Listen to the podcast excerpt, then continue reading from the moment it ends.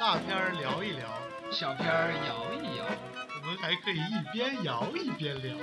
欢迎来到摇片儿，嗯，聊片儿，三百六十度无死角解析电影，一起领略电影带给我们的无穷魅力，闲暇之余轻松开聊。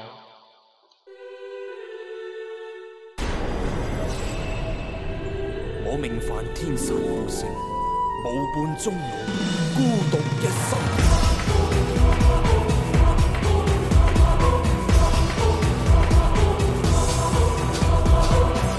到我都不敢接近，横流成河乱我心。抬头明明想要采一片云，回头但见雪落无痕。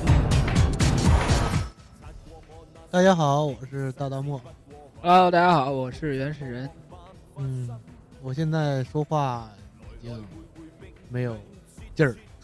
呃，其实我也没有劲儿，但是我要装作很有劲儿，为什么你要装作很有劲儿呢？因为我们多了这么多的朋友，突然间嗯，多了这么多的朋友就没有劲儿了吗？就有劲儿。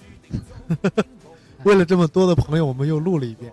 对，刚才由于我的失误啊，嗯、就呃刚才的那个文件丢了，所以我这们都能丢，嗯怪我，不丢人就行啊。反正没露脸。嗯，没有露脸。嗯、嗯，那个这么多天，我看到了我们的成长。时间挺快啊，一周。然后呃，今天就看了一下，咱们扫了一眼咱们电台，突然发现多了一百多位朋友，就 这句话好像说了好几 遍。对，稀里糊涂的就涨了。哎呦，我们其实挺高兴的啊，因为想，突然身边多了这么多朋友，谁不高兴？是，我也很高兴。但是你的声音真的是，呃，那个以前是八个人，现在终于不用跟八个人讲，要跟很多人讲。嗯，在这儿还能多人听我们讲，听我们嘚不嘚，然后也挺好，嗯，在这儿开，心的。在这儿呢，小小的感谢一下我们会更努力的嘚不嘚。嘚不嘚。嗯，今天嘚不嘚什么呀？今天我们不是要嘚不嘚一个中国自己的漫画电影？今天我们想讲一下，讲一下刘伟强导演的一个片子。嗯刘伟强导演是挺不陌生的一个，对啊。很像《无间道》嗯。拍过仔。对，蒲菊，嗯，古惑仔，古惑仔刚才说过了，蒲局，很多。风云。对，你看《嗯。风云》《无间道》《古惑仔》，这都什么片子？其实估计啊，你们挺纳闷儿，我们刘伟强导演这么多牛逼的片子，为什么非要讲这个中华英雄呢？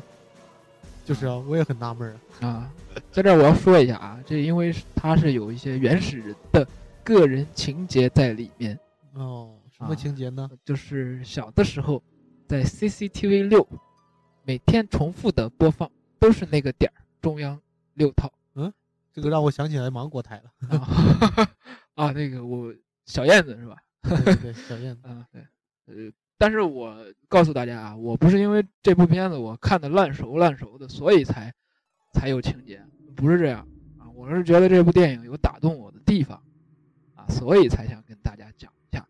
哦，是哪个地方打动你了呢？嗯，帅帅，啊，耍帅。呃，不是耍帅，是真帅嗯，啊，真的，因为我男生嘛都喜欢酷酷的、帅帅的对，啊，这个片子的主演就是我们最帅的老老帅哥了，郑伊健。对，也是我们的，呃，也是我们那个铜锣湾扛把子嗯，陈浩南嘛。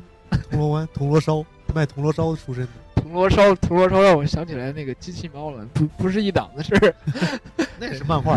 啊，这也能联想到说到漫画，就肯定要提这个香港的老老港漫了。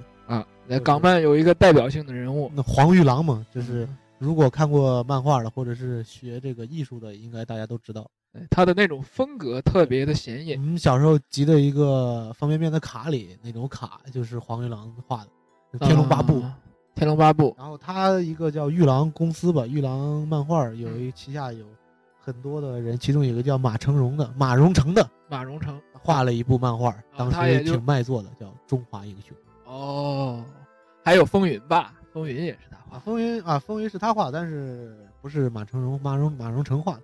嗯然后马荣成画的这部《中华英雄》在当时有龙虎门、嗯，醉拳、如来神掌并称的四大名著，漫画四大名著。啊挺多的，你想想，这这这四个漫画后来都改编成了电影，是吧？是吧？最最初的那个如来神掌，后来醉拳、龙虎门，嗯再加上你看咱刘刘伟强导演拍的，呃，其中有好几部都是漫画，《古惑仔》对，风云》嗯？头文字 D，啊，头文字 D 是日漫，还有那个 血滴子，啊，血滴子，都是他拍的，嗯，那那很牛逼啊！刘云刘伟强导演，他是不是要走中国的英英雄漫画之路？可能吧，但是他这个电影确实是新武侠，在武侠的定义它它应该属于是新武侠片，对，对，它跟老武侠是有很明显的一些区别，雄武侠嘛，对对，对漫画。对，因为那种漫画的叙事风格就特别的呃分镜感，特别的有电影感。对，其实我们在看漫画的时候，就像是在看一部电影的分镜一样。对，啊，这就叙事啊，包括语言、节奏，对然后那种呃，就包括武打的节奏，漫画里边也就是啪啪啪几下。对，然后这个电影其中也有很多的亮点，也都是他的武术的。嗯一会儿我们可以说一下。嗯然后呃，说完漫画，我们就说这个故事本身的一些嗯东西。呃，剧情吧，嗯呃，我们讲一下。这个故事讲的就是，呃，英雄，就是郑伊健饰演的这个人叫英雄，主人公就叫华英雄，他也是走的那种老的、呃武侠的那种套路，就是刚开始什么都不会，啊，后来变成一个大英雄、大牛逼，对，然后也师是出名门，他拜了一个比较牛逼的师傅。是黄秋生演的，叫金傲，武林高手。嗯然后跟他的一个好友一一块儿，那但是但是选上了他的呃好友是林晓峰，也是在那个《古惑仔》里跟他演包皮的，啊，对对对，包包皮，对，这名字比较好记。是是是，嗯啊，一个武林高手，然后选了他，然后收他为徒，然后还有一个师兄师兄叫鬼仆，蒙着脸，这跟漫画里边是形象啊，在这儿我要说一下鬼仆师兄，我是个人觉得特别的帅。我就是我从小时候到现在啊，看过那么多电影，我第一次发现就是没有没有胳膊的人都能帅成那样。那 像华英雄更更帅，是，整部电影其实透露出来的就呃可能是动作的风格设计啊，包括一些特效上面的东西，就让我感觉这部电影整整体就帅酷啊！我我我不打岔了啊，我们继续讲剧情，拉回来啊，没事啊。嗯然后他呃，就是这个英雄的父亲是是一个报社的，好像是嗯，写文章揭露洋人贩卖鸦片嘛。对那个时候然后有一个叫钱无义，是徐锦江演的啊，锦江大，哥演的燕兴，啊，就 带了一帮子洋鬼子报复他们，把他家人全杀了。嗯然后杀了以后，这个英雄的母亲断气之前把赤剑，就是一把红色的剑，对，就像那个好莱坞的那个激光剑一样。对然后让让他说让他去呃报仇，然后结果却让钱无义给逃脱了。是，然后身犯滔天大罪的这个英雄就被下令通缉，就逃走了嘛，跑了嘛。嗯，逃到了美国嘛，啊，对，做苦力，然后就是变成猪猪仔猪仔，猪仔跟人打工，嗯，然后这个时候他的一个是杨贡如演的一个呃老婆怀孕了，还专专门去美美国找他，嗯然后他们就后来就夫妻相聚了，哎，挺圆满的，挺好的。但是他的这个师傅就是金奥有一个死对头，也就是本片的一个大 boss 叫无敌，无敌。当然，他的主演嗯演无敌的这个人呢，我们大家也非常的熟悉吴，三岁，就是吴妈。嗯，吴妈，哎哎，那个叫什么呀？吴妈经常说的口头禅是什么呀？呃，哪个呀？就是呃就跟 Feynman 说的，是雷不要怎样，我我不不是不是不是不是那个就是我忘了啊，love baby，love，love you love you 真的啊，这个里边没有 love you，没有没有，我，这这里边要有就是出戏了，就出出戏了，出戏那时候还没 f e m i n 呢。啊，没有没有没有，粉粉那个时候还是呃不不不说了啊，我们继续讲剧情啊，扯远了。然后他就是想成为一个特别牛逼的武林高手，对，但是他就是他看上了金奥师傅手里的那一本中华奥诀。金奥师傅好像跟他是同门吧？呃，对，他们两个是师兄弟。然后肯定他不忿儿的嘛，一般这种剧情不都是这样发展的？对，然后不忿儿的也打不败他，嗯还打了一回，没没打败他。嗯，但是当时金奥确实受伤了，对，他是隐藏着的。嗯，然后就临死之前把他的武功秘籍呃，中华傲绝包括他自身修行多少年的功力，传给了这个华英雄华英雄。嗯，这下华英雄真是武力大增了。啊，然后，然后这但是华英雄是个好人嘛，是他也没有就是放他们一马。对，结果这个无敌是不知天高地厚啊，就派了他五个徒弟去收拾华英雄，嗯，还觉得他五个徒弟能直接弄死他。嗯，然后中间有一场打斗也特别棒，里边也用了很多的特效啊。这个我们待会儿要着重的来讲一下。呃，其中有一个叫舒淇演的叫 木修罗，啊，是这，对，是那五个人其中的一个。啊对，但是对那时候特别嫩呐，他看他的对演技，还喜欢这个华英雄。故事故事里边也很嫩。嗯嗯，然后结果那个放了一场火，然后把中华楼，就是华英雄和他老婆在住的那美国住的地方，对，也是我们华人的聚集区对那个中华楼的老板也得说一下，叫是袁彪演嗯啊呃新任老板是袁彪啊，对，新老任的是那个戴个眼镜的。啊那不知道是谁。不好意思啊，然后就死了嘛，死了之后就剩下一儿一女，嗯然后婚丧中，然后女婴也不知所终，嗯就剩这儿子，儿子是谢霆锋演。啊对，然后这十六年后，谢霆锋回来找他父亲。这这些这个这整个故事是在开始，呃，是十六年后，然后这个谢霆锋在找他父亲之后，然后有些人讲述回忆的时候，然后一点点把这些东西都讲了出来，对是一算是一个回忆电影。然后到最到最后了，不算回忆了。对，其实这影片这这还算是一个亮点啊，就是他前头的前头这个结构打的就是以他儿子跟他的那个就包皮那个，我不知道叫李小峰，啊，李晓峰演的那个人物，呃，也就是算算是他喊叔叔的，对啊，他们两个一块儿去美国，就是为了找寻他他阿爹，也就是华英雄。他爸爸这这几十年就因为死了师傅，死了老婆，被判定成，呃，天命犯天天命犯天煞孤星，无伴终老，孤独一生。然后他就跑了，然后啊去练了几十年，中华我觉得，就为了最后这一刻耍帅 嘛，对，哎，当然当然不能这么说啊。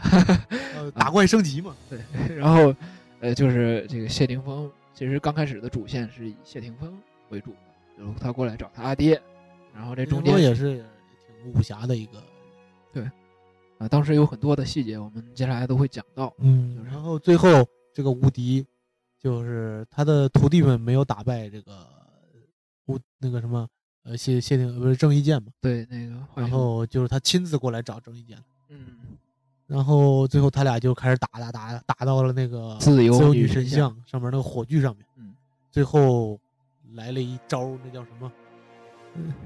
排山倒海，什么剑？用他的那个赤剑把吴三岁给弄死了。啊、那个名字突然想不起来，一会儿吧，一会儿如果想起来，中华傲绝嘛，中华傲绝里边儿叫啊，反正就是一招儿把对叫傲什么傲气，对把无敌给整死了。嗯，对，然后这这这这时候不是英雄报了血海深仇嘛？嗯，但是他还是不会认他儿子了。最后对，为了这个这句话嘛，就是他他犯了天煞孤星嘛。对，不不想让他身边的人一个一个都死去，对因为他，所以他就是，就就这样就孤独终老，然后他就跑了。嗯故事的结尾就是他帅帅的走了。嗯，就帅的人好像都挺孤独，这个故事其实就是一个漫画的漫漫画是前一百回，它整个这个漫画就三百回。嗯我们看一个电影，像这种电影，不不要单纯的就是啊，说我看电影，我有的地方我看不懂，或者跟漫画原著不一样，啊，或者是啊，这个电影本身跟小说不一样。什么我看电影你看不懂，是因为你没有看过小说。啊电影就是电影，对，不能这么说。你电影是要有一个独立的世界观存在的。对，对，你你不，是你这电影是拍给人看的，你对小说也是是书迷，这电影是影迷，是不是？对你不能，本身就是两个群体。对你不能以后看电影就是进电影院之前，别人跟你说，哎，你必须先看一本这个原著，你再进来看电影，要不你看不懂。那你说那还要电影院干嘛呀？我我们直接每个人都去看书得了，就就甭看电影，是吧？这个片子在九九年拍出来，当时也是刘伟强导演想法挺好。的。对，你看集聚了这么多大咖，对呀、拍出来这个呃中国自己的漫画英雄片。对，还有一点就是讲他为什么拍的这么有风格，我都觉得其中有一条就是他特效的运用，嗯，还有他的剪辑，对剪辑，呃呃，这个我们一会儿也要说到。你想想，在那个时候，九九年，当时有很多同期上映的片子，有什么山村老师啊、嗯。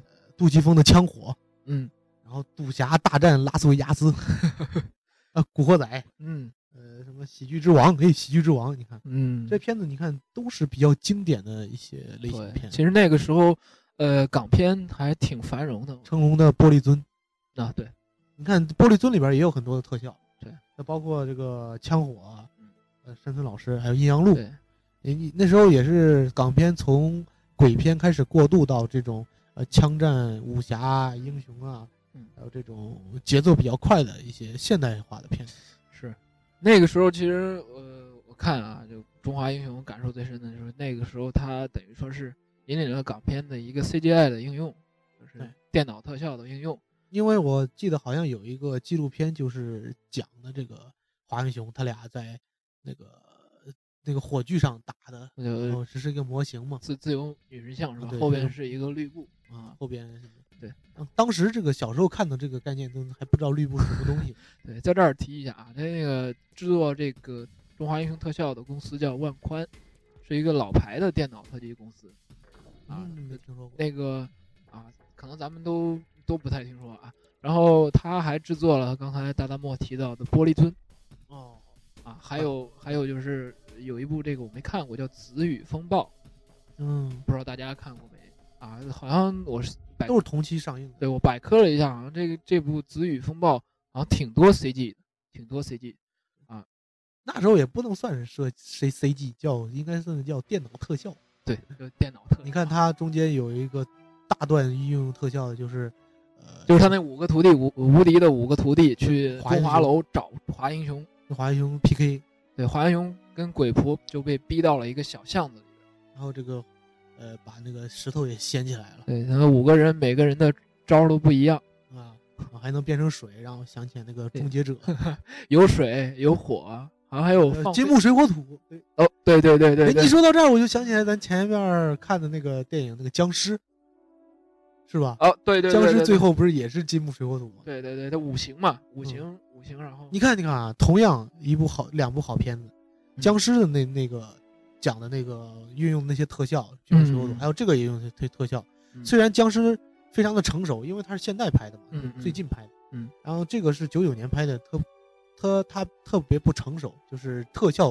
不成熟，嗯但是不影响你的观影感受。对，就是这就讲到特效不仅仅是就是炫技卖弄对啊多花哨多好，而对是说它为了推动剧情，剧情本身的一种需要。对，因为电影终归是讲讲故事的艺术啊，呃，所以说你的一切的电影上的一些辅助的东西都要依托于这个故事，也就是剧情剧情本身。对啊。在这儿一定要提一下，这个我们的特效啊，呃，不光是技术层面，它更重要的是感觉，对，一定是感觉啊。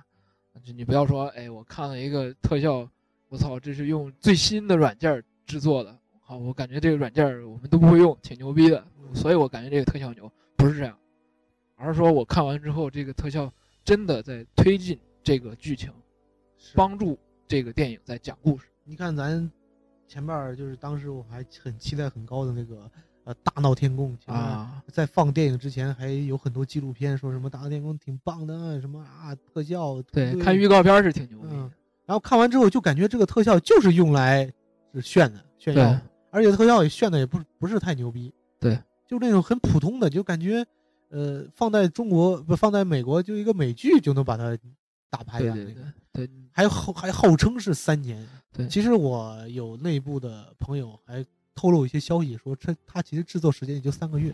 对，它悲哀的最悲哀的一点就是，他把特效当成一个宣宣发的一个点了。关键是你放在别的故事上，你放在咱中国的那个大闹天宫啊，啊，这是什么片子呀？对啊，你还找那么多牛逼的演员，还这么，多真是我跟你说，这就是一个商品，商业。对，就感觉现在走的这种路线，就有种嗯，特别的不舒服，让人感觉。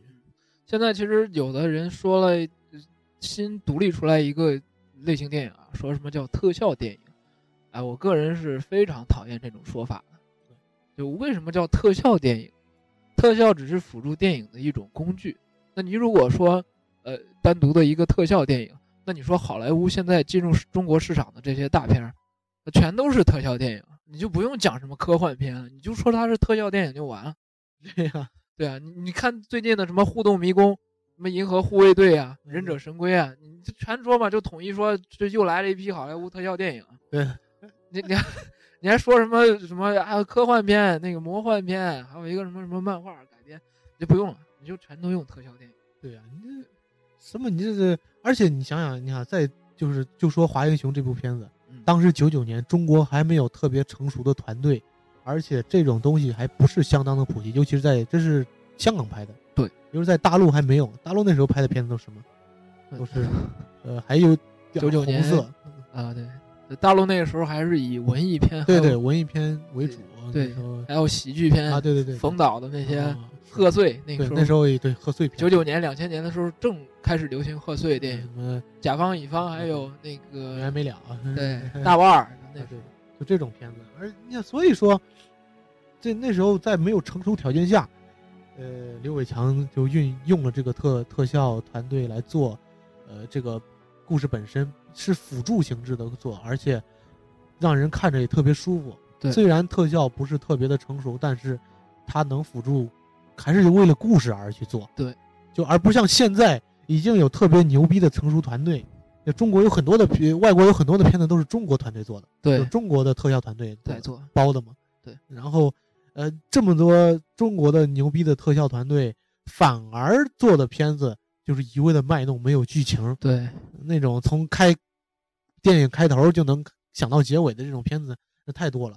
对，然后这种片子就是，就感觉像是视觉垃圾。是。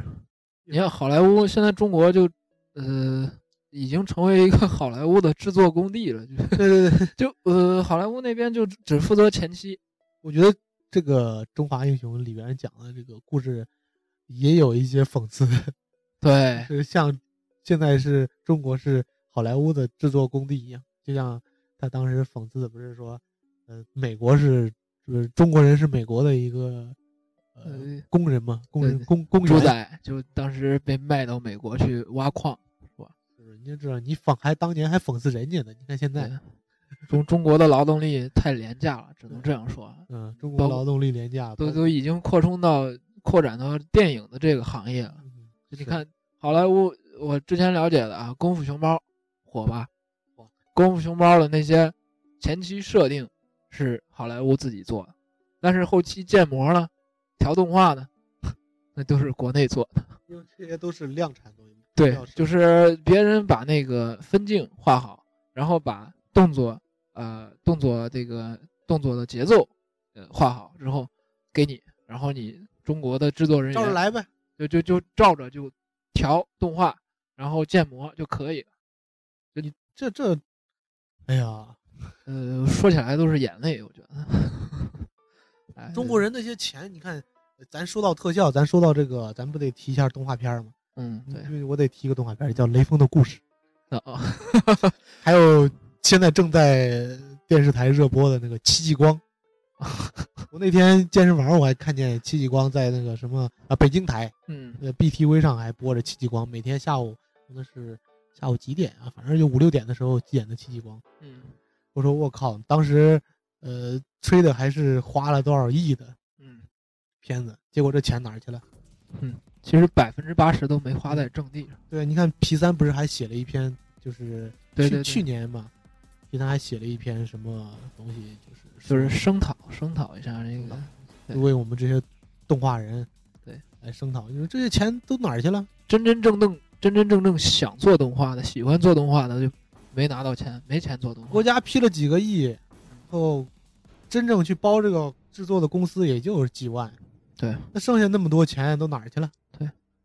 当时那个雷锋的故事号称是三千万啊，对，大家听众朋友们，如果听到了感兴趣，你可以去百度一下这个雷锋的故事，你不用看原片，你只要百度点图片儿，你看看图片儿，看图片儿你都知道为什么我们在批他了吗？对，当时最有意思就是雷锋的故事。当时我觉得啊，这个中央电视台的人还有点良知，就是 那个他放在那个午夜零点，放在午夜零点去去看，你知道吗？我们那个点儿一般就没有人去看，你知道吗？什么什么儿童午夜零点不是还不睡觉，在坐在电视机前在看那个什么？我们官方的人还是有很多好人的。嗯，对他他如果放在下午六点，我跟你说，那就不只是做动画的人骂，那我连连那老太太都说这什么玩意儿 对，那那因为他那整个就就没有造型可言，没有动画可居然关键是你要是讲一个别的故事也好，关键是你讲的是雷锋的故事，啊你把我们中国的这个大英雄资产阶级不是不是共产阶级，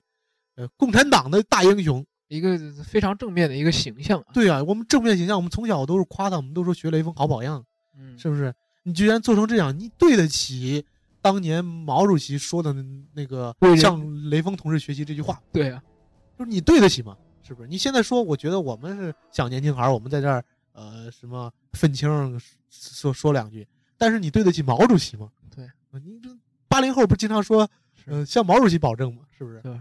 你向毛主席保证了没有？越说越过激啊。对，我就想想那那些做这些人片子的人拿着钱，对，你要是说你花了两万块钱你做这个片子，那我我想想，这可能是经费的问题，是不是？对。关键是你上了好几亿，那那些钱哪儿去了？对当时那个呃，我记得咱们学校还有讨论啊，我我是学动画的啊，嗯当时我们班还讨论说，呃，我们班三十个人，说这三千万要是给我们班人三千万，我们班人用 一年时间做出来的，绝对比他那个强。而且大家也吃香喝辣的，对啊，三千万呢，我的天哪！所以就从这一点就能看出来，咱中国这后这后来这些特效的运用，就是纯的，对，就是为了商业，对，不不重视，对还有就是你对作品的忠的那个真诚度对。你看，你看宁浩宁浩导演啊，用三百万的投资就拍了一部《疯狂的石头然后你看他》。他对啊，引领了一个风潮，对，还有宁浩导演之前的那个《绿草地》，四十万。对，你再往前还有一部《香火》，人家还获奖啊。是你你不能说，哎，这钱到不到位？你的钱用在正事上了没有？对，你看像呃柏林的那个有一个片子，就嗯是今年特别牛逼的那个片子是《少年时代》，啊，对，就是他 Boyhood，啊、就就是拍了十二年，嗯虽然时间长，但是它花费挺小的，也就是每个每年找一个暑假拍一点儿，嗯，然后最后做了一个这个片子，然后特别牛逼，连都是著名导演们都得跪跪跪拜的这个跪拜然后找一期我们得聊聊这个片子。行，嗯，我们可以请一个嘉宾，我的一个好朋友，是，到到时候再说。可以，嗯嗯，就是说，你看看这些，不是说那些文艺片啊花的少能怎么样，而是说，就这个片子本身，你想想咱以前，像九十年代很多的片子都不是花销太大的，对，但是那时候的成像感，对那时候都是胶片，对 做出来的那些东西，就包括喜剧，冯小刚的东西都特别舒服，对，反而这些年做的那些运用的手段干什么，全都是为了商业。对越越来越大部分钱投到哪儿？全投到那些策划上，就那些呃宣发宣宣发上。营销。呃，我只能说，现在中国的这个电影市场啊，就是越来越浮躁。啊，陈丹青之前给呃，大家可以看优酷上，陈丹青给梁文道有一篇有一期聊的就聊中国电影嘛。经常陈丹青中间说了一句，他说中国电影现在是在快乐的快乐的歇斯底里，好像就是这么个意思啊。就是你看着其实像一片欣欣向荣的一个景象，就感觉哎，中国票房现在挺高，嗯，什么片子一上去，我操，过亿、过亿、过亿，是吧？但是其实呢，现状是造就了中国现在越来越差的一个电影环境，是是吧？很多人还在偷笑数钱，那偷笑数钱的是什么人呢？不是真正热爱电影的人，他就是那些投机的商人。哎，他投了一部电影，就，哎，我这个电影两三个月我就要拍出来，啊，我拍出来之后我就马上推院线，推院线之后我就马上要回收钱，是吧？这是商人的一个逻辑，对吧？是所以说，很多优秀的电影和优秀的电影人都被扼杀在这样的环境里面，对吧？他们也很无奈啊。对啊，其实有很多好的作品，呃，当然不能说现在中国电影没有好的作品，还有，你像最近的陈可辛导演的那个《亲爱的》，是啊就就非常的不错。对，评价还挺高的，对啊而且对那个黄渤的演技也挺深入。对对对，所以说，呃，中国还是有有良知的电影。我我不是我们虽然刚才说了一通子就是吐槽的话，嗯，但是现在还得回归过来，中国电影还是有希望的。对啊，从当年 九九年的这个片子就能看出来，对中国的希望在呃中国十十年前还是有希望的，对咱们中国人不比别人差还是有一部分人愿意去。就好好的做点电影上该做的一些事情。对，像这个中华英雄就能看出来，他是想走呃中国自己的漫画英雄的路线。对他走新武侠嘛，就是跟想跟传统的武侠有一些不一样。的漫画英雄肯定得先取自于武侠呀，因为只有武侠有有噱头。对武侠好像是中国的一个非常独立的一个概念，只有中国有武侠电影。对对对，你像其他地方就没有这种武侠的这种嗯日本有，但日本那叫武士道，啊。对，那那个黑德明老师坐半天坐坐那儿就能演半天的那种，呃，对，所以说高端了。呃，中国的这个武侠电影呢，应该算是独成一派了。对，武术嘛。对嗯，而且刘伟强的这个导呃这这部《中华英雄》为什么特别呢？我就觉得他在中国的武侠片里边，在独成一派的一个影片里边又独成了一派。对，就是你看他的这个风格和其他的同类的武侠片，他这个风格有点像不一样徐克的有一个片子，也是里边也有郑伊健，嗯嗯，然后叫《蜀山》。对，《蜀山传》，对对对对《蜀山传》对，那个片子的特效也特别牛。对对对，特别棒。对，当时云里雾里飞的那个，嗯，对，大家也可以看一下《御剑术》。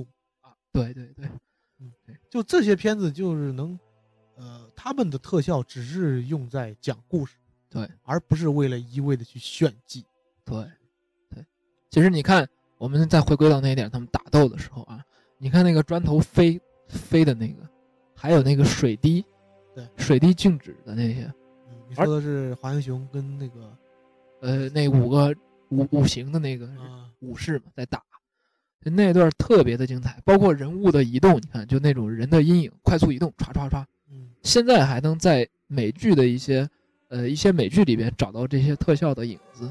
是你像呃这最近的闪电侠，嗯 Flash，对 Flash 那个其实挺多的啊，我觉得。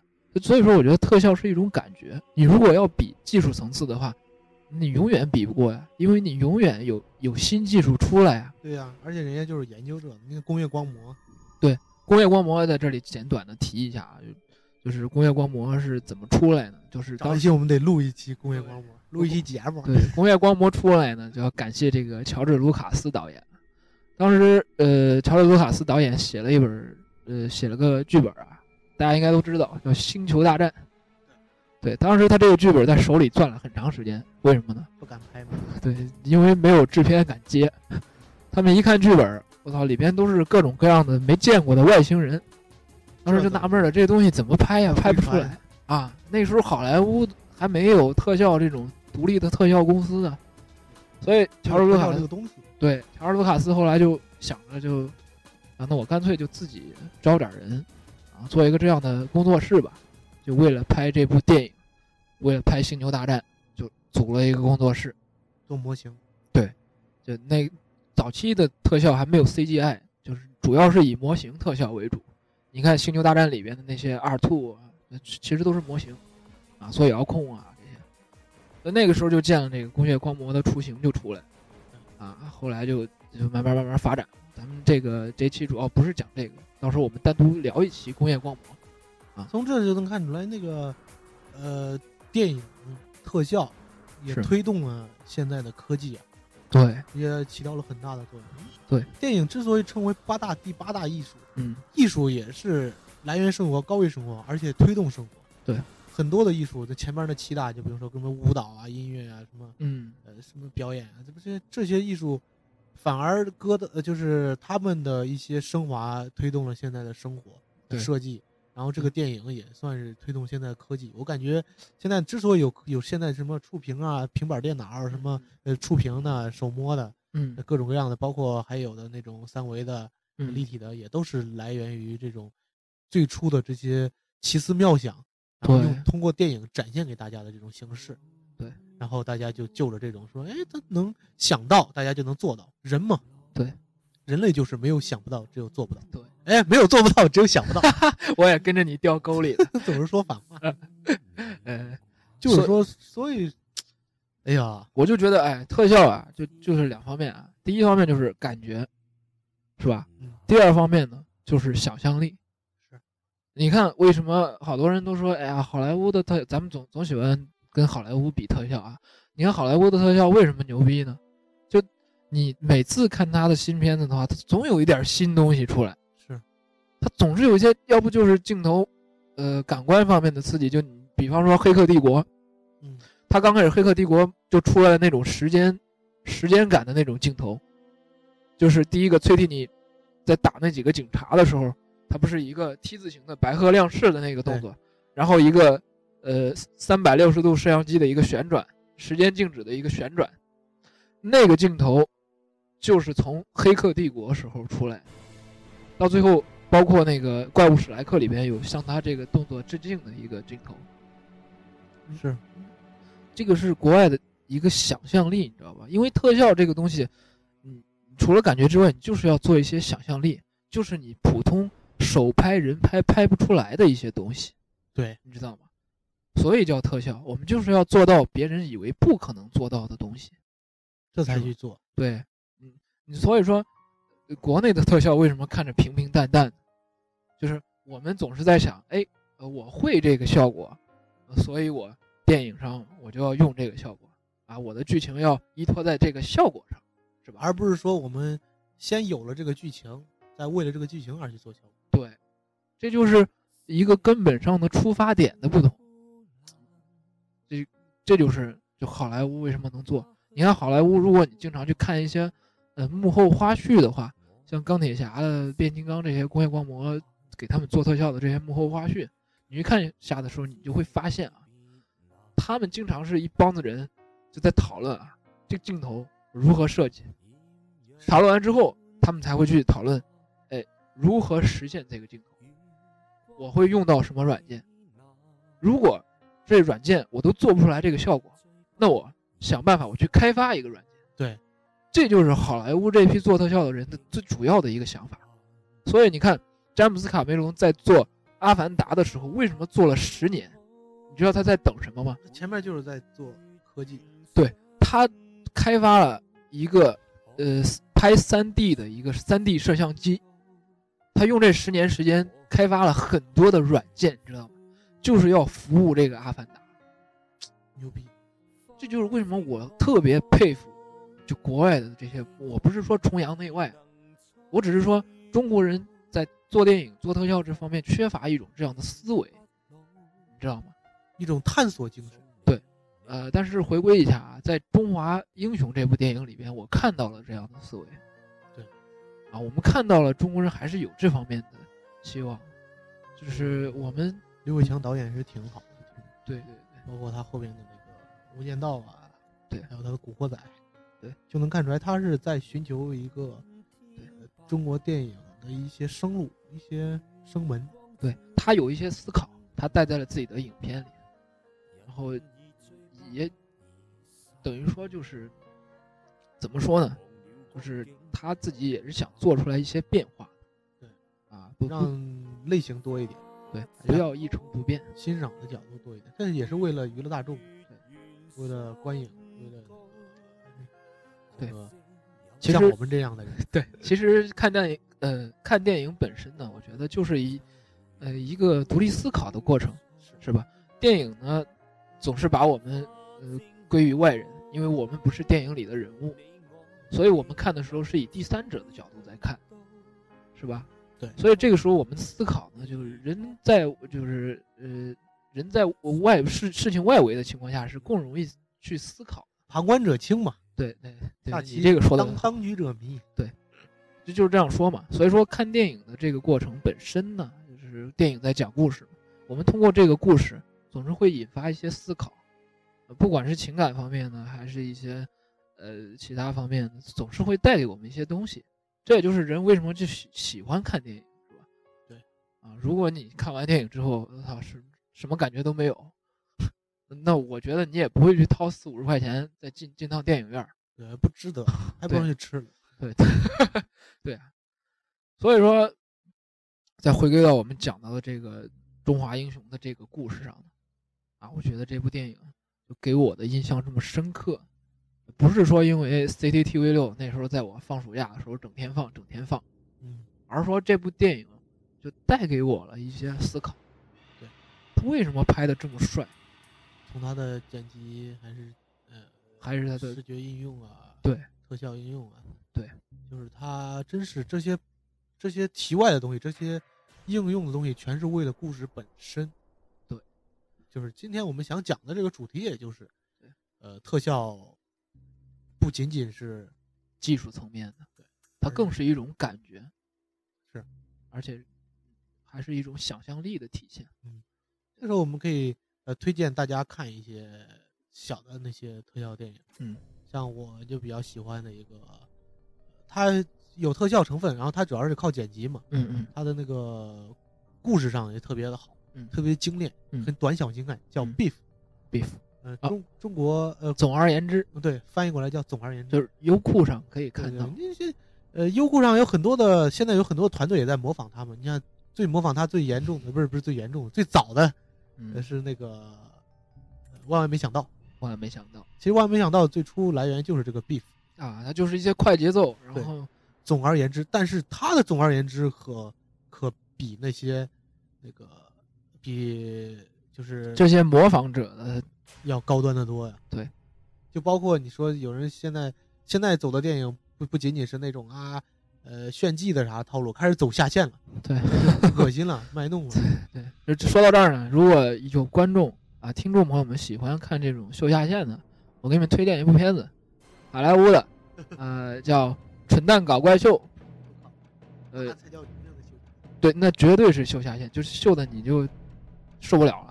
对你这跟现在有些片子比，对他们那是修下限，真修下限，就是各种自残，你可以去看一下，就 绝对让你感官方面啊，就是生理方面特别的不适应。这比有些现在青年的演员去当导演，把自己脸抹黑，呃，什么拉布拉卡、拉布拉多的那种，拉布拉卡，要要牛逼的多，对，我还记得那专业的多了。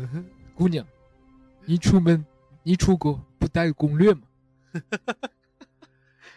对，那那那我跟你说，他真是那那种片子，就是大家乐呵乐呵，这影迷们就是当喜欢他的人去看一看。当然我们是对事不对人啊对，我们不是说说就我就就这个啊片子来说，我们不是说导演就是人不行，或者是就说在人格方面不行，或者演员太傻啊不是这样。我们说，但凡有一个人拍出这样的电影，我们都会去这样评论。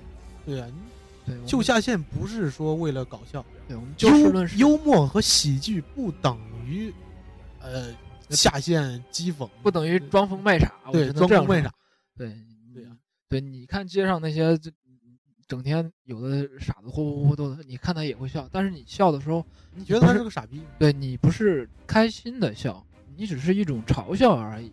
其实我觉得这是人，我觉得嘲笑是一种很可悲的一件劣劣迹的行为，对就不能这样去对别人，我觉得不好。如果在电影院里边的笑，所有笑都是因为嘲笑，那我觉得你出了电影院，你也不会有什么收获。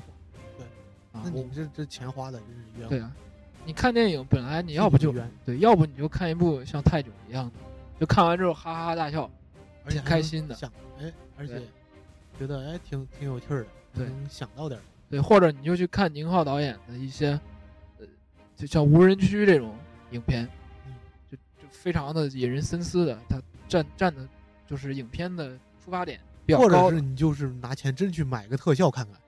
对，爆米花电影嘛，对，变形金刚，人变家是，我就感觉我虽然我没有看到什么故事成分，但是他就是让我去看特效的。对，感官刺激非常非常好。就这比那些什么《白蛇传》什么什么玩意儿，呃，打着那个有特效的旗号，然后去，结果也没有故事，也没有特效，嗯反而去让我感觉我这钱花的真是不够，啊是，钱花的不够了，而是说 钱花的不值。你这钱花完之后就不够。对，所以说我们的钱要省着花。对，我们要精着花。对你要省着花，所以你就要知道哪些电影你该去看，哪些电影又不该看。不要千万不要把自己的观影拉低了，对，而去就一味的应和这些对下线的电影。当然要有朋友们说，哎，我就我就喜欢去电影院看这种不过脑的电影。那我们嗯这也不强，求，对对对，不不拦着。对对。啊，但是你不要影响别人，哎，对你不要跟别人说，你不要到处去发什么朋友圈。我哎对，是嗯，不说多。今天我们俩也是越说越激动。对，呃每次说到这个问题，对，今天我们没有特别聊这个电影的本身，反而能从电影呃延展出来了很多东西。对，就是说，其实这就是电影本身带给大家的一些意义。对，然后嗯刘伟强导演的很多作品呢，其实都有所体现。嗯，你看他的那些，你像《雏菊》，对，我就推荐大家看一下《雏菊》。对嗯，因为昨天我也温温故了一下，嗯，嗯然后我跟大大大漠一块儿对温故了一下。但是没有讲雏菊呢，因为主要是今天讲《中华英雄》嘛，刘伟，对反正都是他导演。对，你看我们，呃，我跟大大漠已经连续讲了两期老电影了吧？应该是老片子。为什么讲老片子呢？其实我这儿就想说一下，就是人，因为我们处在现在的这个社会是快速发展，进步非常快。是人呢，有的时候需要跳出来思维，站在第三方的这个地位置来观摩一下自己。对，其实我觉得这样，就最好的方式就是去看一下，偶尔去看一下老的东西。回味对，而且有的时候你发现老的东西会带给你一些新的思维，是对吧？我们都会温故而知新，我觉得可以为师也。对真的啊，所以我带呃带领大家，不是说让你们怀旧啊什么的，就就是我觉得老片子里边有很多值得我们学习的地方。嗯，是。那今天我们也在着手准备聊一个情色片。啊对，因为因为我们要兑现承诺，这个呃，因为粉丝快过二百了，我跟那个大大漠当时就说了，只要粉丝过二百，我们就讲一个部情色情色片。对，当然这个电影啊，对对对，情色电影啊，当然这个片子我再说一下啊，不包括岛国片儿，就啊岛国的那些动作片儿。对岛国岛国爱情动作片儿不包括啊，我们不讲那个，没剧情，而且对，没什么内涵，就纯粹像春药一样的作用那种你你还不你就自己偷着偷着看嘛啊啊。对，我没没有没什么好讲的，也没有什么讲，我们就讲讲里边的台词儿，嗯啊嗯啊，是不是？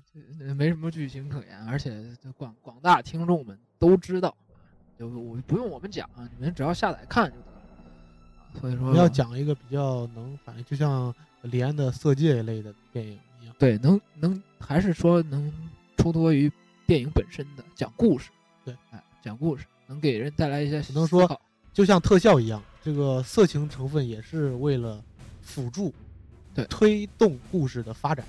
对，它是一个关键性的运用而已，是需要剧情的需要，需要。而且能让你说不定还有更好的思维思考。对，嗯，能让剧剧情更完整，能起到一个推动剧情的一个作用嗯，再着手，再着手，再着手稍等，啊。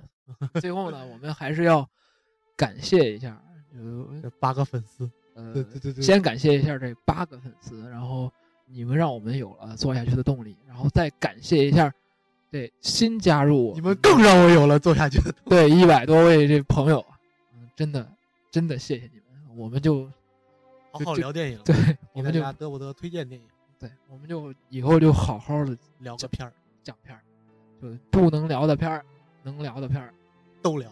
都聊。所以大家要期待下一期的这个下期确定没确定？我觉得这 下一周涨一二十个粉儿应该没问题吧？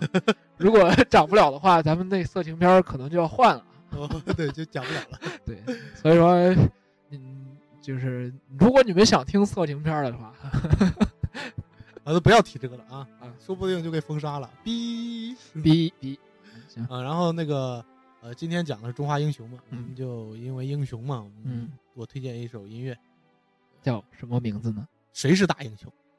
粉丝你们就是大英雄，对，听众们朋友们就是大英雄，你们就是我们的英雄。谁是大英雄送给大家。拜拜。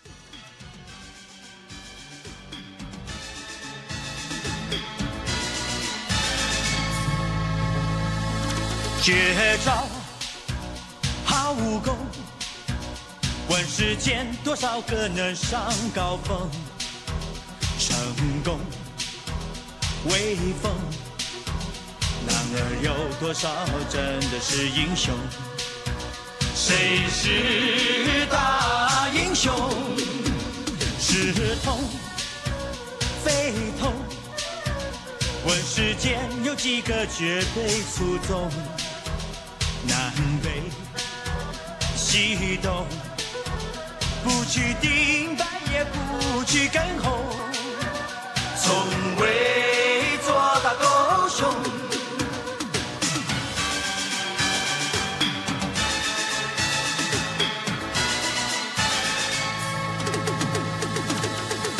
我的爸爸是大顽童，我妈妈也嫁给他这个老公。比起成龙还要威风，男儿到此还是不是英雄？谁是大英雄？问爹，问我妈，问遍青天白日满地红。在这世界上，男儿到底算是龙是虫？谁是大英雄？